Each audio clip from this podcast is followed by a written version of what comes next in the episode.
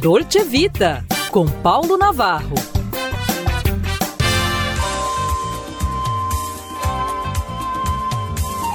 Olá, amigos, em pauta Balanço Positivo. Bem, como esse ano é perfeito para fazer um balanço do que passou, do que foi feito e do que pretendemos fazer. E começamos com uma boa notícia de 2023 que garantirá muita diversão, arte e cultura em 2024. A Fundação Clóvis Salgado, a FCC, gestora do Palácio das Artes, do Cefart, do Palácio da Liberdade e do Circuito de Liberdade, não fugiu à regra. Depois da guerra, entre aspas, aí, a FCC está orgulhosa das batalhas também entre aspas, aí, conquistadas em 2023 e mais otimista para 2024.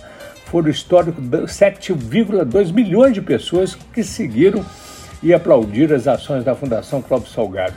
Só no Palácio das Artes, 2,7 milhões de espectadores, entre presenciais e digitais. Exatamente o número da população de Belo Horizonte. Brincadeira, né?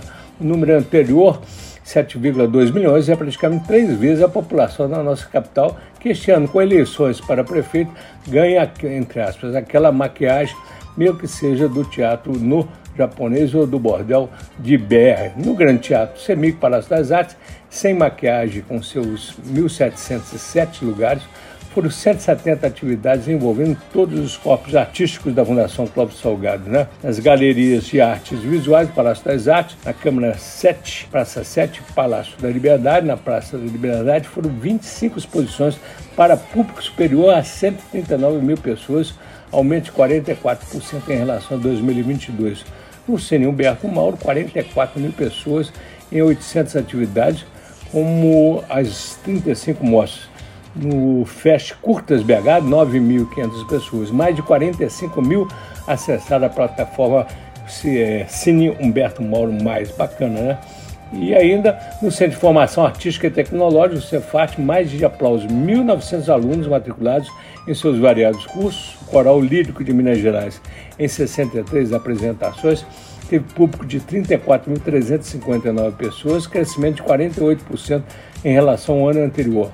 A Orquestra Sinfônica de Minas Gerais realizou 54 apresentações para mais de 39.467 pessoas, crescimento de 68% em comparação a 2022. Por fim, a Companhia de Dança do Palácio das Artes, 69 apresentações para 19.099 pessoas, crescimento de 74% em relação a 2022. A temporada de óperas, com oito apresentações, reunindo três corpos artísticos da Fundação Cláudio Salgado, conquistou outro número importante, público superior a 6 mil pessoas. Brincadeira, né? E no circuito Liberdade, a Fundação Cláudio Salgado que faz sua gestão há um ano, as visitas virtuais atingiram 1 milhão 324.314 de acessos. As visitas presenciais, 2.747.872 até o mês de junho, com expectativa de atingir 4,5 milhões de pessoas até o final do ano que passou aí agora.